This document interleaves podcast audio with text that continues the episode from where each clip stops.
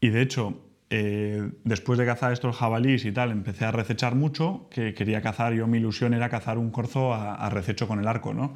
Y la verdad es que aquello era un desastre, por lo comentaba, ¿no? Tenía el primer pin a 12, el segundo a 18 y el tercero a 25. O sea que en 25 metros tenía una parábola bestial, agrupaba mal. Entonces llegó un momento que fallaba tanto y estaba tan incómodo yo por el tema de lo preciso que tenía que ser a la hora de, de juzgar la distancia que me pasé al tradicional.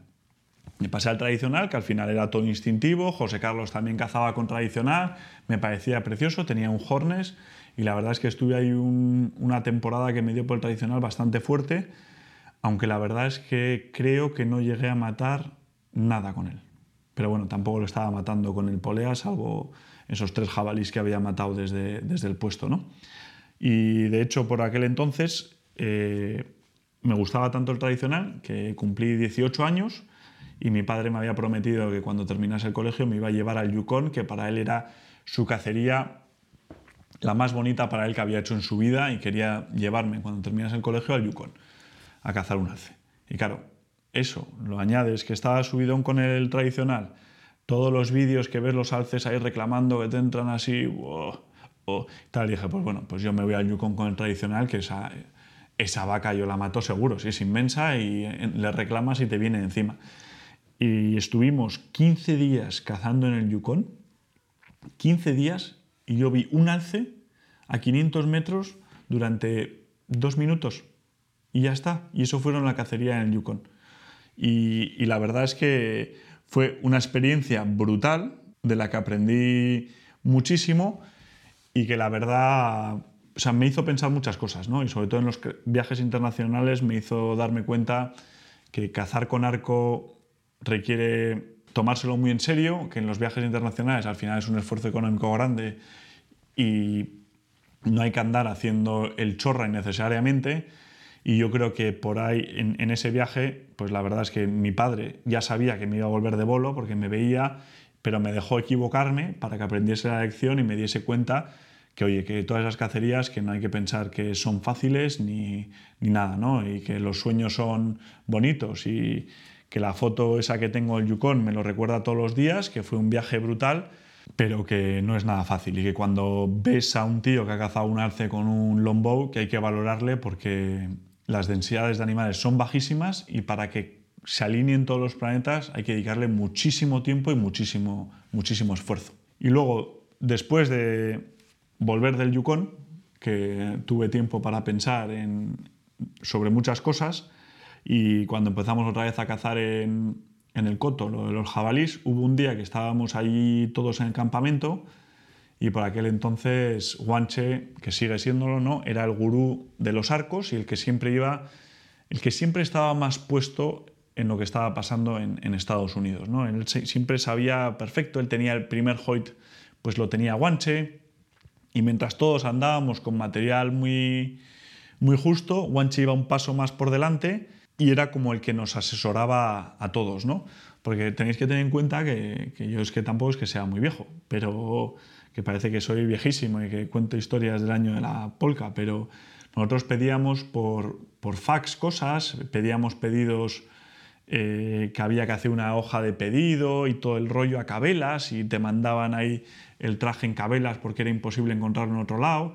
O sea que yo tampoco es que viviese los años de José Carlos, que ya entonces eso había que mandarlo por carta, pero sí que había mucha, era muy difícil estar bien puesto al día, ¿no? Y un día estaba también mi padre ahí en el campamento y Guanche empezó a tirar y Guanche, pues si nosotros agrupábamos a 25, pues él ya estaba tirando a 40 metros, ¿no? Con su poleas. Y mi padre me miró el arco y dijo, Pedro, ¿tú por qué narices estás con el longbow, con el BRS que no le pegas a nada? ¿Sabes? O sea, ponte al día, ¿sabes? Y, ponte al día porque estás haciendo el ridículo. Llevas tres años, que lleva tres años de bolo. O sea, que para que os hagáis una idea que esto no. que ahora veis millones de fotos y parece fácil, pero llevaba yo tres años que no mataba nada, ¿no? Y entonces, entre el apoyo de mi padre y que ahorré un poco, me compré mi primer Matthews, que era un Matthews Switchback, a Álvarez, ¿no? Que lo pedí por, esto. Y, claro, yo me llegó el, Matthews a casa, yo encantado, emocionado, un arco de poleas de verdad, lo saco de la caja, lo abro así y digo, joder, esto es brutal, claro, las poleas del Macius comparado con las mías, pues claro, aguantaba la potencia aquí muchísimo más fácil, ¿no? Entonces yo abro así el arco y digo, ¡buah! Estaba más con un par de amigos en casa, digo, mirad qué, qué guay, cómo se sujeta aquí atrás. Y no se me ocurrió otra cosa que decir, voy a ver cómo queda el arco este abierto. Y entonces separé las manos con el arco así abierto para ver un poco la geometría, porque quería verlo, ¿no? Y evidentemente el arco aquí sí lo aguantas, pero cuando extiendes las manos así con el arco abierto, pues aquello no, no lo aguantas. Y entonces hizo el arco, ¡fas! Saltó una polea por un lado, la cuerda por otro, piezas por ahí, todo. Reventé el arco y estalló, ¿no? Pues al final lo solté en vacío, ¿no? Y claro, o sea, mi cara era un poema. Imaginaros después de tanto tiempo te llega el arco nuevo y lo revientas, ¿no? Pues bueno, pues con un poco de suerte llamé a Álvarez dije que el arco me había venido roto en, la caja y me, me, lo cambiaron. Aunque estoy seguro que hay alguien en Álvarez que dijo, este es otro imbécil más que ha soltado en vacío el arco y nos la intenta, y nos la intenta colar, ¿no? Y nada, entonces ya con el arco con el Matthews nuevo ya era otra, otro rollo, ¿no? Y en la tercera temporada, recechando, conseguí cobrar ya mi, mi primer corcito a rececho, que fue un lance brutal me acuerdo que la emoción no sabía ni dónde lo había pegado, pero bueno, o sea, lo cobramos y, no se me olvidará nunca. Una época de camisetas militares, eh, bandanas en la cabeza, eh, muy, muy auténtico, ¿no? Pero aún así todavía estaba muy verde, ¿no? O sea, el proceso mío de aprendizaje ha sido muy lento. Y me acuerdo perfectamente como anecdótico, ahí me... Esta foto que es en un campeonato 3D, que se me ve cómo estoy encarando y mi forma de tiro y cómo estoy sujetando el disparador. O sea, a mí yo compro en Cabelas un disparador, no había visto a mucha gente usando disparador, porque también se usaba mucho de mano, y según me llega, pues viene con un trozo de cuero, que es un triangulito, y me lo pongo en la muñeca, pero me pongo el trozo de cuero por la parte de fuera de la mano. O sea, como en vez de agarrarlo como si fuese un palo, el trozo de cuero me quedaba entre el pulgar y el índice, y sujetaba lo que es el, palo del disparador, iba por fuera de la mano. Entonces yo apretaba así, o sea, abría todo sin agarrar el palo, o sea, todo era fuerza de muñeca, que claro, me daba unos dolores de muñeca brutales, porque claro, realmente yo abría con el disparador que me intentaba arrancar la muñeca, yo no estaba agarrando en ningún momento el disparador. Y entonces eh, la apertura me quedaba larga, el disparador largo y yo pegaba el tiro así con el lateral. Engancharlo también a la cuerda era un poema, o sea, un desastre.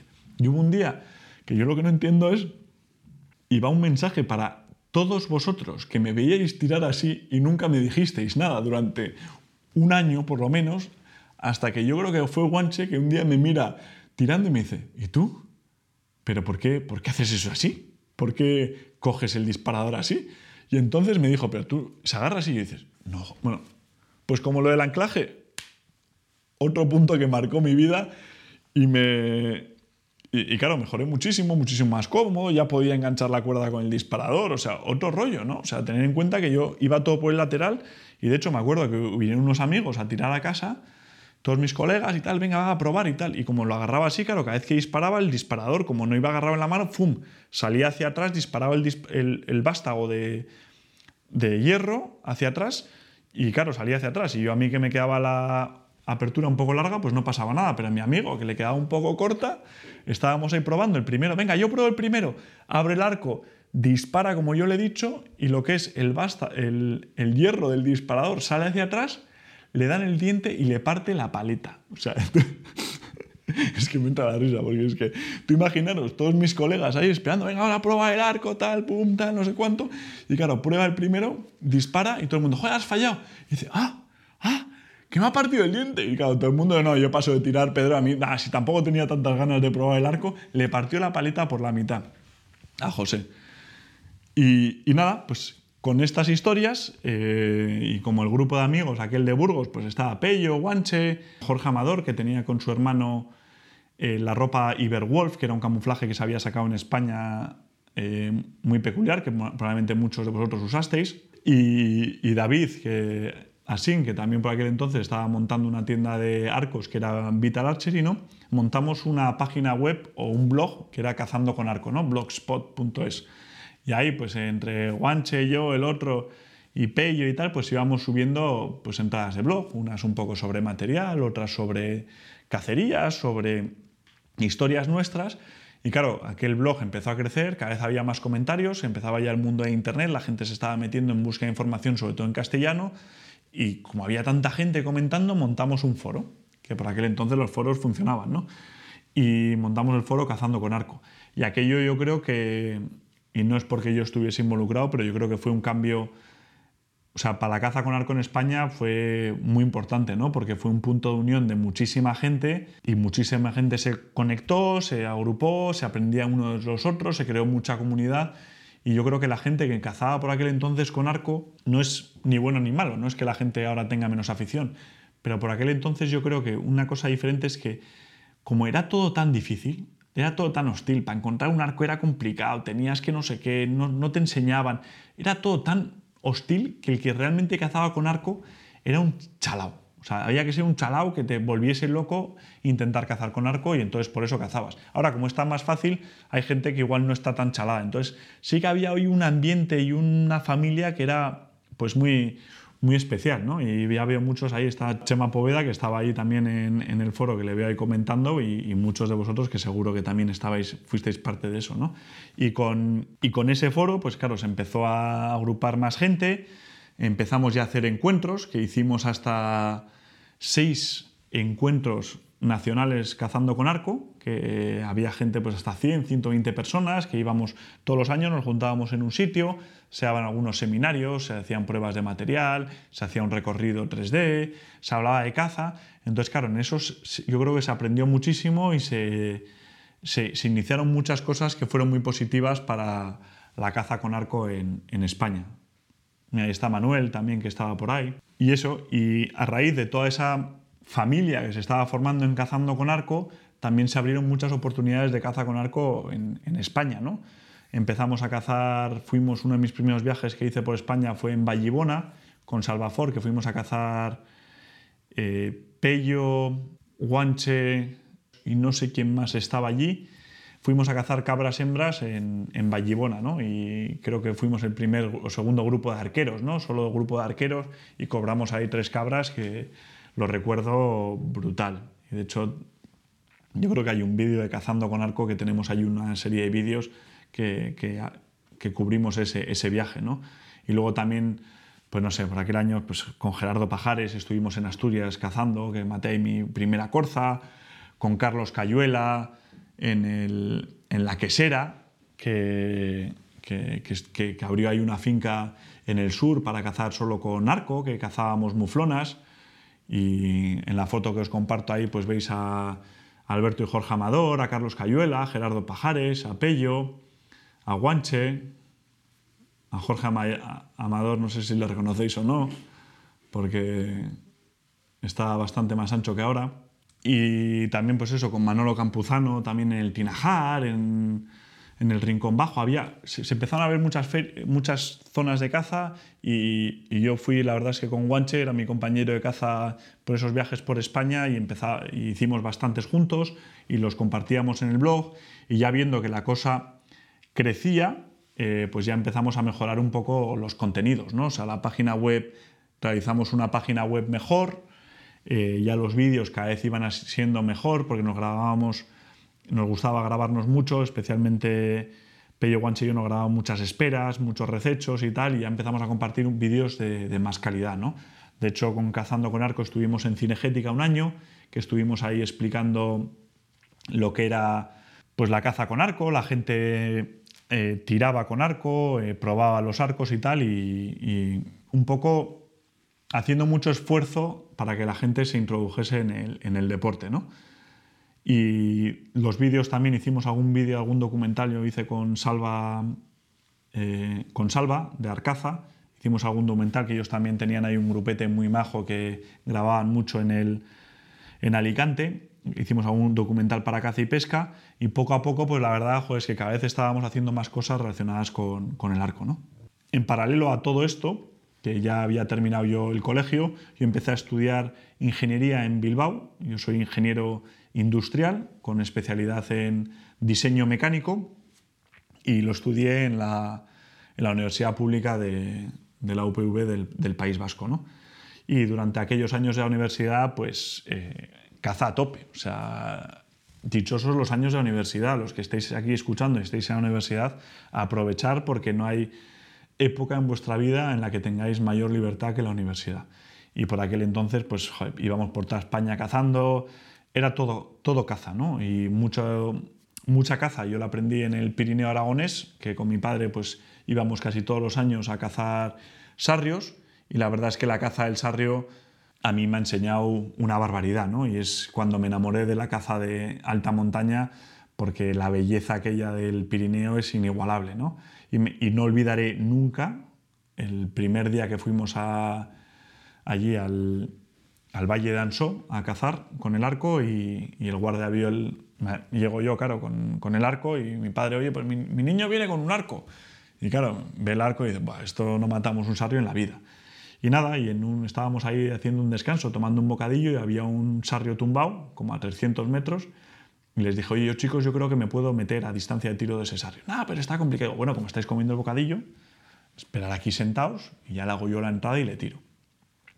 Y por casualidades de cómo estaba el terreno, pues hice una entrada pero brutal, brutal que me metía a 14 metros del sarrio tumbado. Entonces, claro, yo me asumo y el sarrio a 14 metros así tumbado, mirando hacia abajo, sin enterarse de nada, ¿no? Entonces, claro, yo abro el arco, agachado, me empiezo a asomar, fast, disparo, y nada, el típico fallo de principiante, asomé solo lo que era la, altura con la que libraba el visor, pero la flecha todavía no libraba, ¿no? Porque como el visor está más montado más alto que la flecha, entonces la flecha pegó en la piedra que tenía un metro estalló la flecha, el sarrio salió corriendo como un loco sin saber lo que pasaba y lo más gracioso fue la cara del guarda, ¿no? porque claro, cuando ya tienes poca fe en el arco, te viene un tío, se mete a 14 metros de un bicho y dices, joder, pues, pues sí puede funcionar, pero te falla el sarrio a 14 metros, dice, pues si me falla a 14 metros, entonces ya sí que estamos perdiendo el tiempo y esto es un absurdo, ¿no? Pero al final conseguimos cazar eh, el rebeco y todos los años, pues la verdad es que íbamos y cada vez teníamos mejor, más, éxito. ¿no? Mi primer sarrio fue el 2010, o sea que ya hace 10 añitos. Y nada, y en, esa época también, eh, otro de los viajes, hicimos nuestro primer viaje internacional con, con, amigos, que nos fuimos todo el grupete de amigos a Texas y aquello fue, aquello fue un show. Aquello nos enseñó a todos muchas cosas. Estaba José Miguel, Fernandito, Guanche, José Carlos, Rafa, y estuvimos cazando ahí en Texas las, el venado cola blanca y, los pecarís, ¿no? Y en los pecarís recuerdo recibir, porque teníamos la costumbre de que cada vez que yo fallaba un animal, si era una cagada gorda, Guanche me podía dar un capón y acabé con la cabeza que, que aquello me dolía de narices, ¿no?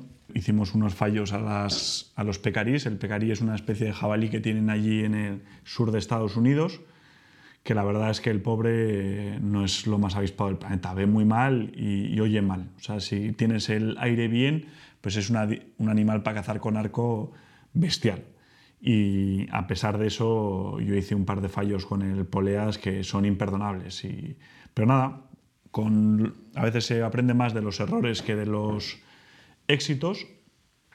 Y, y de ese viaje aprendí mucho y nos lo pasamos sobre todo como, como enanos. Y por otro lado, otra de las fases de, mi vida en las que más he aprendido es también en el Alto Tajo. a mí me parece que el Alto Tajo es, en España, cazar la berrea en el Alto Tajo y la ronca es una de las cosas más bonitas que hay, porque el terreno, sí que es verdad que el terreno es muy igualón, pero para cazar con arco, si sobre todo cazas en cotos con amigos, pues tengo unos recuerdos brutales, ¿no? Y ahí estábamos en la zona de, bueno, en Alto Tajo he cazado muchas, desde Orea, Peñalén, hasta he rotado Sierra la Madera, he rotado por muchos, muchos cotos, pero sobre todo el que me introdujo a mí en, el tema de la berrea fue Daniel Herranz, que lo conocí a través del foro también Cazando con Arco, de Herba, que me invitó una berrea a cazar con él. Y desde entonces le dije, yo tengo que venir aquí todos los años y me tengo que hacer socio de este coto y cazar aquí porque, porque, porque es brutal. Y ese es un venado que,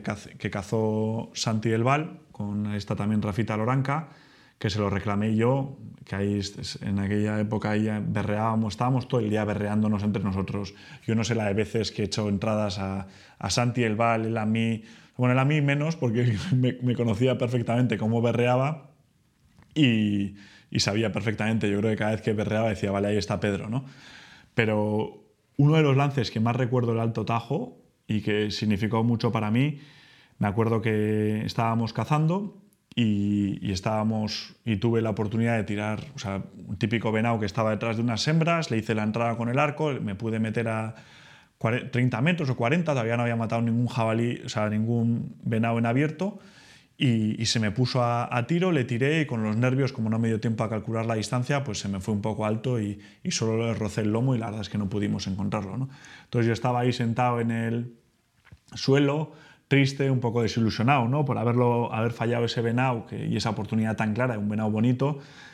Y nada, empezó a berrear un venado a lo lejos, eh", que berreaba así como mal, y pues, pues, pues le contesté por aburrido, ¿no? Pues yo estaba ahí que no me quería ni mover del cabreo que tenía, ¿no?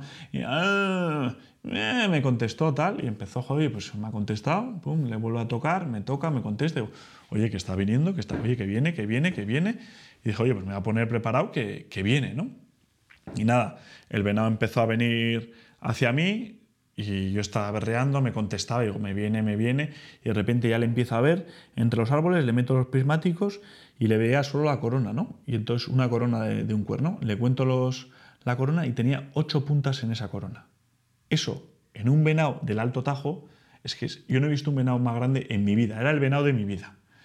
Y, y nada, entonces claro, cuando ya le vi la corona que venía con hecho, y al siguiente berrido, en vez de ser un ah, bonito, fue un... Ah, Claro, ya el venado se empezó a mosquear porque ya es que no me salía ni la voz de los nervios. Claro, era el venado más grande que había visto en mi vida. Y en vez de haberme callado, que es lo que tenía que haber hecho, eh, pues, pues, pues la fastidié. Se me quedó a 75 metros, yo creo que encampanado, que no venía, que no sé qué, le tiré y le, y le fallé. ¿no? Y una de las cosas más bonitas es que cuando me junté con Santi, que estábamos más o menos cazando juntos, le digo, Santi, le amo y le digo, Santi, no te vas a creer el venado, el venadaco que acabo de, fallar. Y me dice, no, no, si no hace falta que me lo cuentes, que me ha pasado a 80 metros, lo he tenido a tiro con el rifle, pero a, huevo, para haberlo fusilado con el rifle, pero como he visto que te estaba entrando a ti al reclamo, que yo además le estaba rompiendo ramas con un palo para reclamarle y, calentar ese venado, he decidido no tirarle. Y eso yo creo que es el claro ejemplo de lo que es un verdadero compañero de, de caza. ¿no? Santi, que era el venado más grande que había visto en su vida y llevaba miles de años cazando en Alto Tajo, decidió dejar pasar el venado más grande porque pensaba que me entraba a mí y que yo tenía con el arco, pues como, os podéis imaginar, un venado grande, una remota oportunidad de cobrarlo, ¿no? porque allí los venados que estén avispados, es una cosa que es surrealista, ¿no? que tienen un clarito de 10 metros y lo bordean para no dar la cara. ¿no? Entonces, eternamente agradecido porque aquello significó mucho, mucho para mí. ¿no? Y luego también a la vez, pues con mi padre, que era un, loco de, que es un loco de la caza, pues también hice algún otro viaje internacional, ¿no? Pues como esos en Kazajstán, cazando el, el maral, que, que, lo pasamos en grande. Me acuerdo perfectamente de mi padre que iba un, día en el caballo y yo iba eh, delante suyo, me giro para mirar qué tal iba en el caballo y le veo y tenía las dos botas con las solapas de, o sea, lo que es la suela de las botas, de unas Mendel, se le habían caducado lo que es el Vibran, que el Vibran cada X años se, se caduca, y además no es cuestión de cuándo la compres tú, sino de cuándo la ha comprado eh, la tienda, ¿no? Eh, por aquel entonces era Kettner, ¿no? Entonces le veo con las dos solapas de las botas así. Iba en caballo con los estribos y las dos solapas le iban así, cada una a, su rollo, ¿no? Y me entró un ataque de risa. Claro, se había quedado sin botas, tuvimos que atárselas con espadadrapo, pero la verdad es que, que fue muy gracioso. Y también me acuerdo mucho de aquel viaje, de un lance que tuve con un corzo, con un pigargo, que es el, el corzo siberiano, que fue el último día de caza. Eh, estábamos, estaba yo puesto ahí con el rifle en una campa se hacía de noche y le llamé a mi padre por la emisora y le dije, papá, yo voy dándome la vuelta, que aquí no sale nada y total quedan cinco minutos de luz. Y mi padre me dijo, quédate, quédate que hasta que no veas nada. Y en esos cinco minutos, gracias a que me dijo mi padre que me quedase, salió el, corzo a, un claro que había y, aquello fue una, una balasera. Ahí empecé a pegar tiros y y al final me quedé quedando con él, pero le di en todas las partes, menos en lo que era vital, que fue un desastre entre los nervios que tenía y la mala luz, eh, pero bueno, al final nos hicimos con él y, y, eso, y fue, fue un lance muy bonito.